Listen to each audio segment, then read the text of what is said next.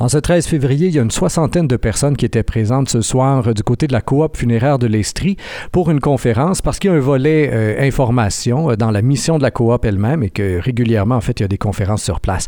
Et le sujet de ce soir était fort utile euh, la conférence était pleine de renseignements. Service de soutien à domicile. Alors, on sait que c'est quelque chose qui pose énormément de questions et qui répond aussi à un besoin réel euh, chez plusieurs euh, personnes âgées. On avait comme conférencière Anne-Marie Simard, qui est l'infirmière responsable des équipes au niveau de l'accueil et de l'évaluation du service de soutien à domicile. Alors, Madame Simard, bonsoir. Bonsoir. Tout d'abord, vous avez présenté euh, grosso modo l'objectif, la mission première. C'est vraiment, on vise, on vise à garder les gens le plus longtemps possible chez eux. Et, euh, pour ça, ben, ça prend toute une panoplie d'outils pour le faire. Exactement. Le but premier est de soutenir les gens à domicile par divers moyens pour soutenir euh, leur autonomie, la santé, les proches aidants et tout ça dans un réseau de partenariat avec, euh, avec nos partenaires euh, du système de santé, les organismes communautaires. Donc, on travaille tous, on essaie de travailler tous en coordination pour finalement combler, soutenir la personne dans ses besoins. Vous parliez de 1000, 1300 personnes qui vont être accompagnées, évaluées finalement dans leur situation à domicile pour voir de quel type d'accompagnement ils vont avoir besoin. Évidemment, 1000, 1300 personnes par année. Euh, est-ce que ce chiffre-là euh, est en progression? J'imagine que oui, étant donné la situation actuelle de la province là, et de la région aussi. Euh, oui, tout à fait. Ça, il s'agit en fait de la nouvelle clientèle qui a l'évaluation initiale. Donc, on a vu dans les dernières années une, augmentation graduelle. Et euh, bien sûr, euh, ça ne représente pas le nombre d'usagers qui sont suivis au soutien à domicile parce que ça, ce ne sont que les nouveaux. Donc, on a quand même un bassin de, de, clientèle qui sont suivis régulièrement en suivi continu, en suivi régulier. Il y a une question qui est revenue à quelques reprises pour tel ou tel service et qui est toujours évidemment très difficile à répondre dans le milieu de la santé, c'est ça prend combien de temps, quels sont les délais ou quoi que ce soit. Et encore une fois, la réponse peut être juste variable. Et vous donniez l'exemple des urgences. C'est un peu comme ça aussi qu'on va traiter les cas, les gens qui font appel à vos services. C'est les cas où il y a le plus de danger, les facteurs de dangerosité, si je pense que vous disiez. C'est ça qui est évalué en premier. Et s'il faut une intervention rapide, on y va. Mais sinon, il y a quand même des délais. Oui, exactement. Il y a des délais d'attente, comme vous dites, le mot euh, qu'on retrouve souvent variable, mais par contre, ce qui doit être retenu, c'est que chaque demande, chaque situation étant étudiée individuellement, à ce moment-là, on ajuste notre délai d'intervention en fonction du requis de service ou de la situation euh, qui nous est présentée. Au niveau euh, des étapes, vous les avez présentées, accueil, évaluation, orientation, c'est un classique. Euh, déjà, si on allait euh, au niveau de l'évaluation, là, on a passé le niveau de l'accueil, les gens ont appelé, ils ont eu un, retour d'appel d'une première infirmière. Et là, arrive vraiment à partir de cette première enquête de l'infirmière par téléphone, on arrive avec une équipe multidisciplinaire qui va évaluer le cas. Pourquoi, comment est-ce qu'on en est arrivé à travailler? Là? Quels sont les avantages finalement pour vous de travailler comme ça avec une équipe multidisciplinaire? Disciplinaire? Bien, en fait, euh, l'ensemble des intervenants, peu importe la discipline euh, professionnelle dont ils sont issus, sont formés pour être des évaluateurs euh, généraux de l'autonomie globale fonctionnelle à domicile. Mais par contre, ils ont l'essence de leur profession d'origine qui permet d'avoir une intervention qui est plus approfondie selon le type de problématique.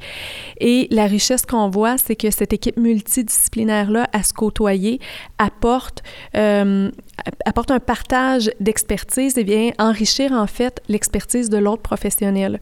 Donc, on, on, trouve des professionnels qui sont euh, euh, davantage, on va trouver une infirmière qui est davantage, qui va avoir développé le volet psychosocial ou le volet euh, euh, physique de l'équilibre et tout, mais en demeurant une infirmière, une généraliste, mais qui va avoir des connaissances sans aller agir, par exemple, sur l'équilibre, elle va avoir euh, développé son œil pour dire hum, je suis mieux d'aller me chercher un, professionnel, un physiothérapeute qui va aller évaluer ça parce qu'elle va pouvoir dépister finalement plus loin que le volet qui, qui est rattaché à sa profession. Et donc, dans cette équipe multidisciplinaire, qu'est-ce qu'on retrouve là? Euh, vous vous en souvenez peut-être pas au complet, là, mais il y avait quand même entre 8 et 10 personnes là, qui étaient là autour de la table. Quel corps professionnel est-ce qu'on retrouve là-dedans?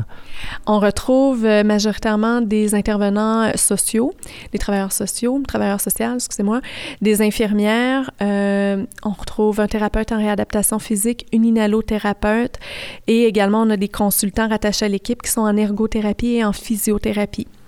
Et il y en a un dans tout ça qui éventuellement va être désigné pour aller rencontrer la personne chez elle, si possible avec un proche. Hein. Vous avez insisté euh, là-dessus, tout en laissant la liberté évidemment à la personne, mais euh, le, quelle, serait la nécessité finalement d'avoir quelqu'un autour là, euh, pour, pour voir ce qui se passe avec cette visite-là?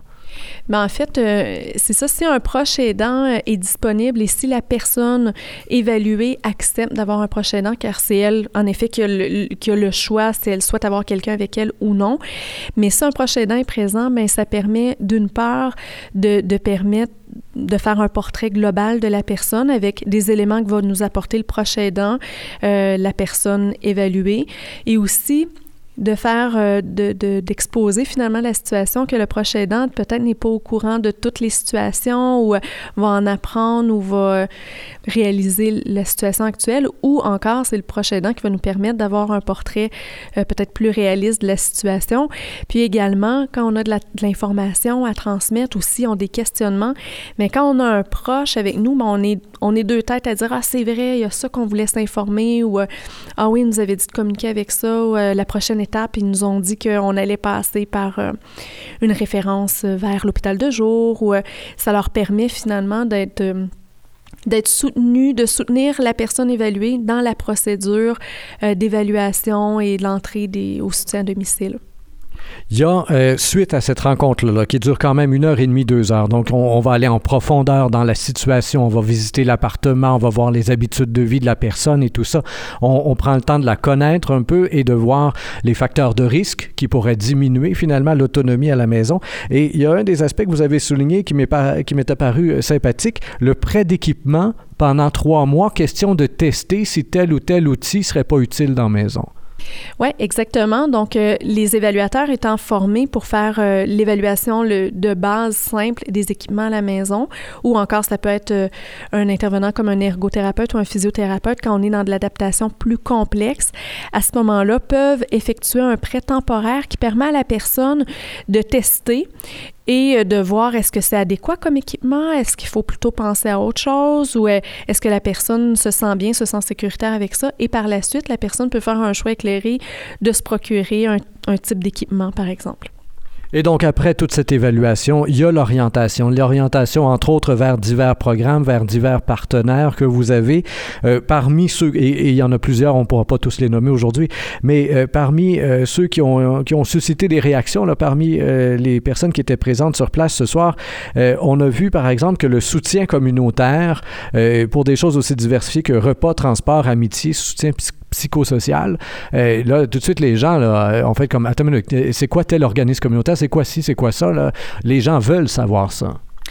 Euh, oui, euh, le territoire de Sherbrooke regorge d'organismes communautaires qui sont variés, qui s'adressent à des, personnes différentes, vivant dans un contexte différent, des situations particulières et tout. Et on essaie de mettre à contribution pour que finalement, on ne dédouble pas le support à la personne, mais que la personne puisse vraiment bénéficier des services ou du, du qui sont requis. Et pour terminer, le programme de prévention des chutes, qui doit aussi, j'imagine, être assez populaire parce que euh, chez mes grands-parents, chez tous ceux que je connais, l'appréhension majeure, c'est souvent ça tomber parce qu'on sait qu'à partir de là, ça peut dégénérer. Alors, euh, au niveau du programme de prévention des chutes, euh, il y avait aussi là encore toute une panoplie d'interventions possibles. Oui, programme de prévention des chutes euh, personnalisé, qu'on appelle l'intervention multifactorielle personnalisée, euh, comprend un thérapeute en réadaptation physique, une nutritionniste, euh, une pharmacienne peut intervenir. Donc, à ce moment-là, ils vont faire un dépistage sous plusieurs aspects, sous plusieurs angles pour prévenir les chutes et comme vous, disiez, en fait, prévenir un potentiel de perte d'autonomie suite à une chute et sécuriser la personne dans son milieu. Donc, il y a beaucoup d'informations à aller chercher. Il y a un accompagnement certain et très diversifié. Et la première chose à faire, en fait, c'est d'appeler. Alors, vous pourriez, euh, pour terminer, nous dire, pas trop rapidement, s'il vous plaît, que les gens aient le temps de l'écrire, euh, le numéro de téléphone avec le poste spécifique pour contacter l'accueil et éventuellement s'inscrire pour avoir euh, la visite à domicile qui, qui, pourra guider dans tout ça. Oui, donc vous pouvez joindre les services du soutien à domicile du CSSS et UGS au 819 780 2220 et vous composez le numéro de poste 44 694. Ce que je souhaite ajouter, c'est que euh, si, vous ne savez pas quelle information donner ou euh, qu'est-ce qui est requis pour cet appel-là, faites confiance, appelez, laissez-vous guider. On est habitué de recevoir des appels, puis on va pouvoir euh, vous accompagner dans votre démarche. Anne-Marie Simard, qui est infirmière responsable des équipes d'accueil et d'évaluation du service de soutien à domicile. Merci bien de votre collaboration ce soir. Chers auditeurs, comme toujours, je vous invite à partager cette entrevue sur Facebook, Twitter et autres réseaux sociaux. Au microphone, Rémi Perra.